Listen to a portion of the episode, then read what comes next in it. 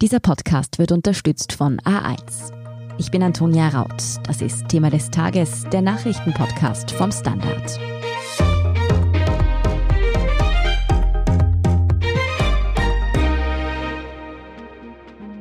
Ein Streit über eine vergessene Corona-Schutzmaske eskaliert und endet mit dem Tod eines 20-jährigen Kassierers. Ihm wurde aus nächster Nähe in den Kopf geschossen von einem Tankstellenkunden, den er an die Maskenpflicht erinnert hatte. Der Fall aus Deutschland sorgt für Entsetzen und wirft viele Fragen auf. War der Täter Teil der maßnahmenkritischen Szene? Wie kann eine Schutzmaßnahme wie das Tragen einer Maske solche Gewalttaten auslösen? Und gibt es auch in Österreich den Nährboden für eine solche Eskalation? Darüber spreche ich heute mit Vanessa Geig und Kim Son Huang vom Standard. Kimson, dieser Vorfall in Deutschland hat für großes Entsetzen gesorgt, hat viele Menschen wirklich schockiert. Kannst du uns denn den Tathergang noch einmal genau beschreiben? Am Samstagabend hat ein Mann eine Tankstelle in Ida Oberstein im deutschen Rheinland-Pfalz betreten, ohne Maske. Er hat später gemeint, er hat die Maske vergessen.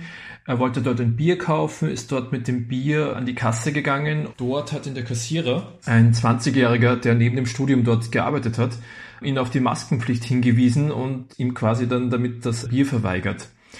Daraufhin hat der Mann offenbar drohend die Tankstelle verlassen. Laut den Ermittlern ist er nach Hause gefahren, hat einen Revolver eingesteckt und ist zurückgefahren. Dann ist er wieder in die Tankstelle reingegangen, offenbar diesmal mit einer Maske, hat sich wieder ein Bier genommen und ist wieder zur Kasse gegangen. Und direkt an der Kasse hat er dann die Maske wieder runtergenommen. Die Ermittler gehen davon aus, dass er natürlich eine entsprechende Reaktion provozieren wollte. Die kam dann auch, der Kassierer wies ihn halt dann wieder auf die Maskenpflicht hin. Daraufhin hat halt der Mann den Revolver gezogen und erschoss den 20-Jährigen. Und laut dem Staatsanwalt hat er gezielt von vorne in den Kopf geschossen. Das war am Samstagabend, dann ist er geflüchtet, es wurde eine Großfahndung eingeleitet, die blieb erfolglos. Und einen Tag drauf, Sonntag früh, erschien dann der Mann in Begleitung einer Frau bei der Polizei und dort wurde er festgenommen. Also man geht davon aus, dass er sich dann einfach stellen wollte. Mm, das heißt aber, Täter und Opfer kannten sich also offenbar nicht. Es ging wirklich nur um diese eine Auseinandersetzung. Ja, sie kannten sich überhaupt nicht. Laut dem Staatsanwalt, der weitere Infos bekannt gegeben hat, der 49-jährige Mann sagte später, die Tat habe mit den ganzen Corona-Maßnahmen zu tun. Er habe sich in die Ecke gedrängt gefühlt und keinen anderen Ausweg gesehen. Er wollte ein Zeichen gegen die Corona-Maßnahmen setzen und den 20-Jährigen quasi hat's erwischt, weil dieser laut dem 49-Jährigen für die Gesamtsituation mitverantwortlich sei, da er ja die Regeln durchgesetzt habe. Was wissen wir denn bisher über diesen 49-jährigen mutmaßlichen Täter? War der vorbestraft, Polizei bekannt? Hatte er psychische Probleme vielleicht auch? Die Ermittler haben bisher sehr wenig über ihn bekannt gegeben. Also er ist wie gesagt 49 Jahre alt, er ist Deutscher, er wohnt in Ida Oberstein und bei der Polizei war zuvor nichts über ihn bekannt. Und wissen wir etwas darüber, wie er an die Pistole gekommen ist, mit der er dann die Tat verübt hat? Was wir wissen ist, dass er daheim noch weitere Waffen hatte und auch noch weitere Munition und dass er dafür keinen Waffenschein hatte. Woher das alles hatte, das wissen wir noch nicht. Also das ist noch nicht bekannt. Und ist etwas darüber bekannt, ob der mutmaßliche Täter auch Kontakt zur sogenannten Corona-Leugner- oder Maßnahmenkritiker-Szene hatte? War er da auf einschlägigen Demonstrationen oder in Gruppen unterwegs? Mm, auch dazu ist noch nichts bekannt. Trotzdem ist der Fall natürlich sehr schockierend, dass da auch wirklich die Maskenpflicht der Auslöser für so eine Tat war. Ist das in gewisser Art und Weise vielleicht ein Weckruf für die Behörden? Wurde die Gewaltbereitschaft von Maßnahmenkritischen bisher unterschätzt? Wie gesagt, man kann jetzt noch nicht genau sagen, ob der mutmaßliche Täter jetzt bei bestimmten Szenen oder welche bestimmten Gruppierungen dabei war. Aber was man schon sagen kann auf alle Fälle ist, dass die Behörden ja bis jetzt nicht untätig geblieben sind in Deutschland. Also dort wird die Querdenker-Szene bereits vom Verfassungsschutz beobachtet.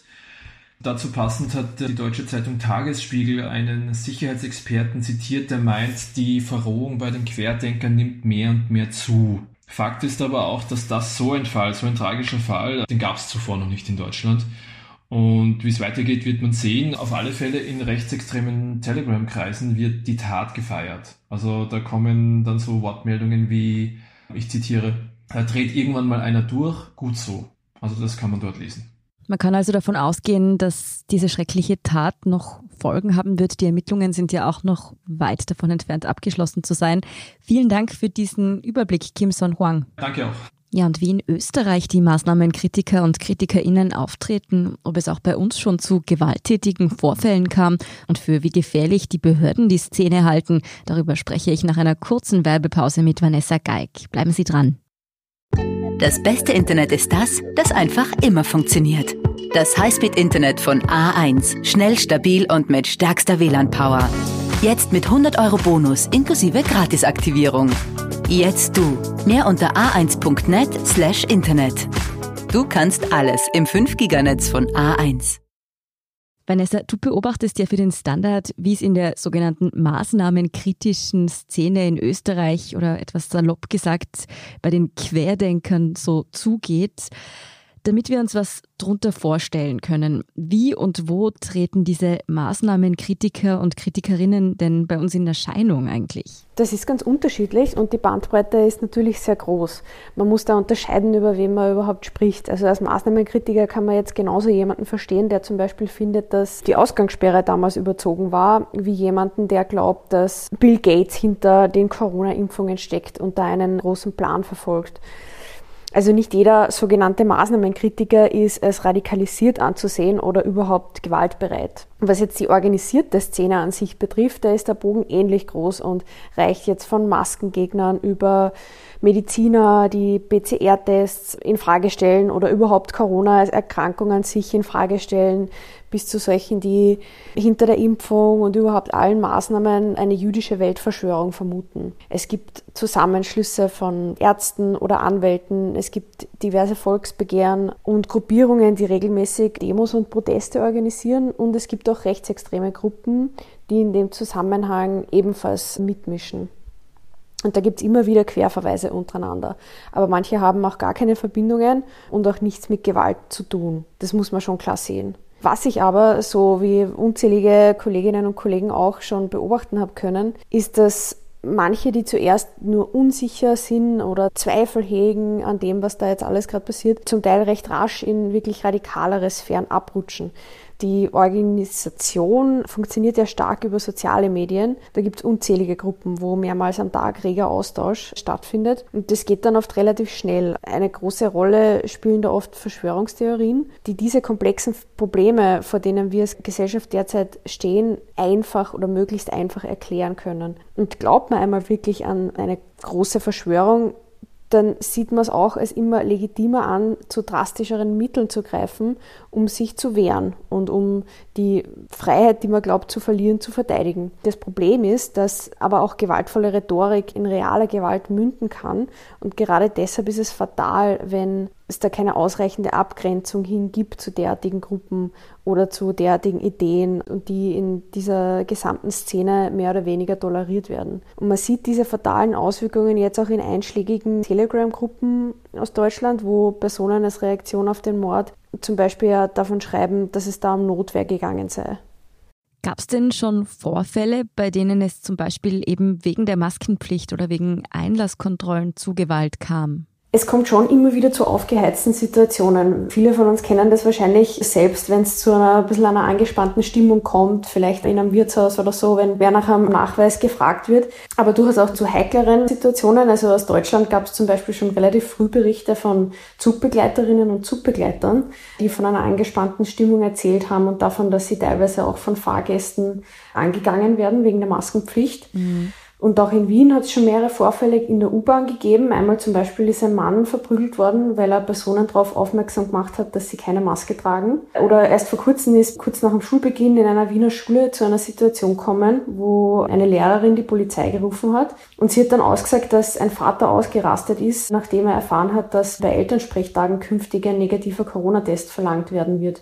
Und daraufhin soll er dann gedroht haben, seine Buffen zu holen, also seine Pistole. Und jetzt ist er wegen gefährlicher Drohung angezeigt worden. Und auch bei den zuvor schon erwähnten einschlägigen Demos ist es immer wieder schon zu Konflikten mit der Polizei gekommen, zum Beispiel was die Maskenpflicht auch betrifft und zum Teil auch handgreiflich geworden. Vanessa, du gehst in deiner journalistischen Arbeit ja auch zu solchen Veranstaltungen und liest, denke ich mal, in vielen Telegram-Chatgruppen und ähnlichem mit. Wie kommt dir denn die Gewaltbereitschaft bzw. die Gefährlichkeit dieser Szene vor? Gibt es da Eskalationspotenzial? Also bei den radikalisierten Gruppierungen kann man auf jeden Fall ein Gewaltpotenzial ausmachen. Wenn wir uns zum Beispiel erinnern, im Zuge einer Corona-Demonstration in Wien vergangenen März ist zum Beispiel das Gebäude der Wiener Städtischen von Demonstranten gestürmt worden. Dabei sind auch zwei Securities verletzt worden, einer davon schwer, der hat danach operiert werden müssen. Oder in Chatgruppen war schon von Plänen zu lesen, dass das Parlament gestürmt werden soll. Oder auch Medien, die als systemtreu sozusagen gesehen werden, dienen immer wieder als beliebtes Feindbild. Es ist zum Beispiel immer wieder davon die Rede, den ORF anzugreifen. Und bei den Demos sind auch nicht zuletzt regelmäßig gewaltbereite Hooligans anwesend. Die Stimmung gegenüber der Presse ist zum Teil sehr feindlich. Da kommt es auch immer wieder zu Angriffen auf Journalistinnen und Journalisten. Und was man sagen muss, was auf jeden Fall ein großes Problem natürlich ist, ist da zum Teil relativ unverhohlen auch zur Schau gestellte antisemitische Charakter der Proteste. Da kommt es auf Demos immer wieder zu Sieg Heilrufen und anderen Verstößen gegen das Verbotgesetz. Ständig präsent sind auch diverse NS-Verharmlosungen und eben auch die zuvor schon angesprochenen rechtsextremen Gruppierungen und Führungsfiguren sind auf solchen Protesten auch immer wieder vor Ort und präsent. Ja, wie gefährlich das ist oder welche Auswirkungen das haben kann, sieht man zum Beispiel daran, dass die israelitische Kultusgemeinde regelmäßig ihre Mitglieder in Aussendungen warnt, wenn derartige Proteste geplant sind. Diese Entwicklungen, dieses angesprochene Gewaltpotenzial ist natürlich auch für andere Menschen sehr unheimlich, wenn man eben weiß, wie willkürlich da das Aggressionspotenzial überschwappen kann, wenn man zum Beispiel in der U-Bahn jemanden darauf hinweist, seine Maske zu tragen. Da fragt man sich natürlich, wie genau beobachten die Behörden diese Szene? Ist da schon in gewisser Art und Weise Alarmbereitschaft gegeben? Also die Polizei ist vor allem jetzt bei den Protesten auf der Straße natürlich immer wieder gefordert. Das hat man besonders am Anfang des Jahres gesehen und generell im Frühjahr, dass viele Demos untersagt worden sind und sich dann aber trotzdem zum Teil wirklich tausende Menschen versammelt haben und sich meistens nicht an die Corona-Maßnahmen gehalten haben. Da gab es aber auch immer wieder Kritik an der Polizei, was den Umgang mit den Demonstranten betrifft. Und also ja, ganz grundsätzlich stellt die Szene für die Sicherheitsbehörden derzeit auf jeden Fall eine große Herausforderung dar. Die Proteste auf der Straße, also die Demos, die waren zwar ja schon zahlenmäßig größer, wenn man sich da erinnert, eben an Februar, März. Aber das Abflachen dieser Proteste, das zahlenmäßige Abflachen, das könnte aus Sicherheitsperspektive auch zu einem Problem werden. Das klingt vielleicht zuerst ein bisschen, also nicht so intuitiv, aber Experten betonen das immer wieder. Und zwar deshalb, weil sich der Kern, der dann übrig bleibt von diesen Protesten, immer weiter radikalisiert. Weil bei denen tritt dann ein Gefühl der Ernüchterung ein, weil man die Ziele nicht erreichen hat können und dann kann das Gewaltpotenzial steigen. Nun war es ja zu Beginn der Corona-Krise so, dass die Verkäufe von Waffen in die Höhe geschnellt sind. Muss man davon ausgehen, dass sich gerade diese Gruppe der Maßnahmenkritischen womöglich besonders aufgerüstet hat? Gerade auch dieser harte Kern, den du gerade angesprochen hast. Hm, ja, also da jetzt Angaben über das Verhältnis oder das Ausmaß zu machen, das wäre reine Spekulation, da kann ich nichts Genaues dazu sagen.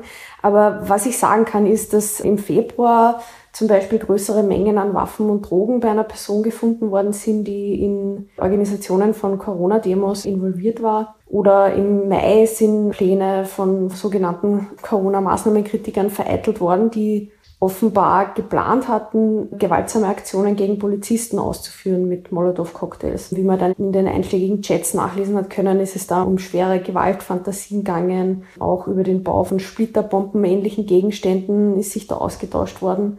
Und ja, man kann schon generell sagen, dass in so einschlägigen Gruppen immer wieder derartige gewalttätige Fantasien auftauchen, über die man sich zumindest eben auf einer verbalen Ebene austauscht. Also die Rhetorik ist da manchmal sehr sehr martialisch und es ist die Rede von Schlachten und von Bürgerkriegen, in denen man die Freiheit, die man glaubt zu verlieren, eben verteidigen muss. Wenn nun Politikerinnen und Politiker die Forderungen dieser Gruppierungen übernehmen beziehungsweise diese vielleicht bewusst ansprechen wollen oder auch an deren Veranstaltungen teilnehmen, so wie das in Österreich ja die FPÖ immer wieder getan hat, ist es denn etwas, das eher auch positiv gesehen werden kann, dass sich diese Gruppen dann eben doch zumindest noch repräsentiert fühlen von der Politik?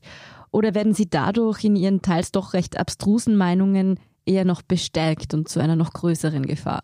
Also es ist grundsätzlich eher ein Problem, wenn derartig radikale Gruppen, die auch bei einschlägigen Demos auftreten, durch eine Parlamentspartei legitimiert werden.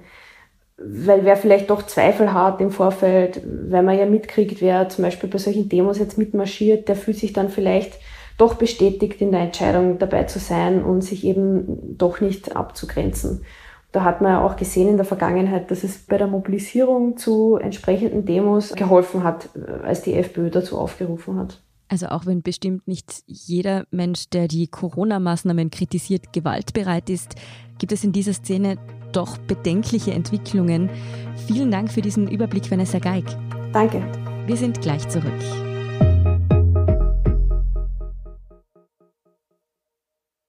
Das beste Internet ist das, das einfach immer funktioniert. Das Highspeed-Internet von A1. Schnell, stabil und mit stärkster WLAN-Power. Jetzt mit 100 Euro Bonus inklusive Gratisaktivierung. Jetzt du. Mehr unter a1.net slash Internet. Du kannst alles im 5-Giganetz von A1. Und hier ist, was Sie heute sonst noch wissen müssen. Erstens, Justin Trudeau hat die vorgezogenen Parlamentswahlen in Kanada gewonnen. Der amtierende Präsident hat mit seiner liberalen Partei dabei jedoch sein Ziel verpasst, eine absolute Mehrheit zu erreichen. Damit müsste Trudeau das Land weiter mit einer Minderheitsregierung anführen. Die Regierungspartei errang nach Prognosen des Senders CBC bei der Abstimmung am Montag 156 Mandate und ließ die Konservativen von Kontrahent Aaron O'Toole mit vermutlich 122 Sitzen hinter sich. Damit damit ändert sich gegenüber der Wahl von 2019 kaum etwas. Für eine absolute Mehrheit wären 170 Mandate notwendig gewesen. Trudeau ist also auch künftig auf die Hilfe anderer Parteien angewiesen. Zweitens, FPÖ-Chef Herbert Kickel geht nun rechtlich gegen das Gerücht vor, er habe sich heimlich impfen lassen. Konkret klagt Kickel den ÖVP-nahen PR-Strategen Rosam. Dieser hatte das schon länger kursierende Gerücht kürzlich auf Ö24 in der Sendung Fellner Live in den Raum gestellt.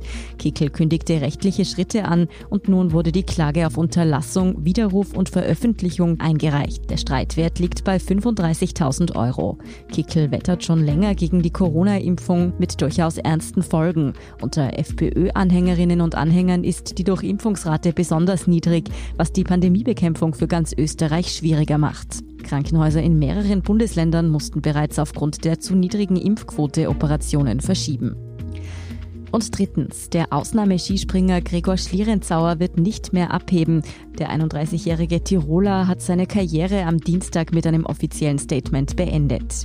Der Weltcup-Rekordsieger fand nicht mehr dorthin zurück, wo er wieder hin wollte. Meine aktive Karriere zu beenden ist mir nach all dem, was ich als Spitzensportler erleben durfte, nicht leicht gefallen, aber die Entscheidung fühlt sich ebenso wie der Zeitpunkt richtig an, sagte er. Der zweifache Weltcup-Gesamtsieger blickt auf eine außergewöhnliche Karriere zurück. Neben den 53 Einzelsiegen im Weltcup war er auch 17 Mal mit dem Team erfolgreich und holte sich zweimal auch den Triumph bei der prestigeträchtigen Vierschanzentournee. Zudem gewann er bei den Olympischen Spielen Team Gold sowie eine Team Silbermedaille und zwei Einzel-Bronzemedaillen. Bei nordischen Weltmeisterschaften ist er insgesamt sechsfacher Weltmeister und holte zudem fünfmal Silber und einmal Bronze. Mehr zu Schlierenzauers Ausnahmekarriere und dem Rücktritt finden Sie wie immer auf der Standard.at.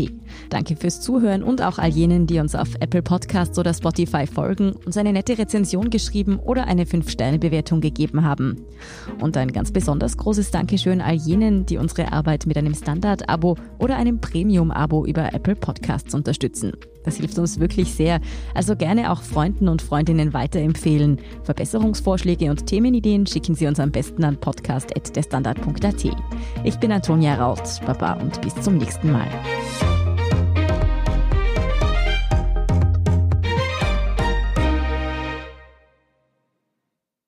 Das beste Internet ist das, das einfach immer funktioniert. Das Highspeed-Internet von A1. Schnell, stabil und mit stärkster WLAN-Power. Jetzt mit 100 Euro Bonus inklusive Gratisaktivierung. Jetzt du. Mehr unter a1.net slash Internet. Du kannst alles im 5-Giganetz von A1.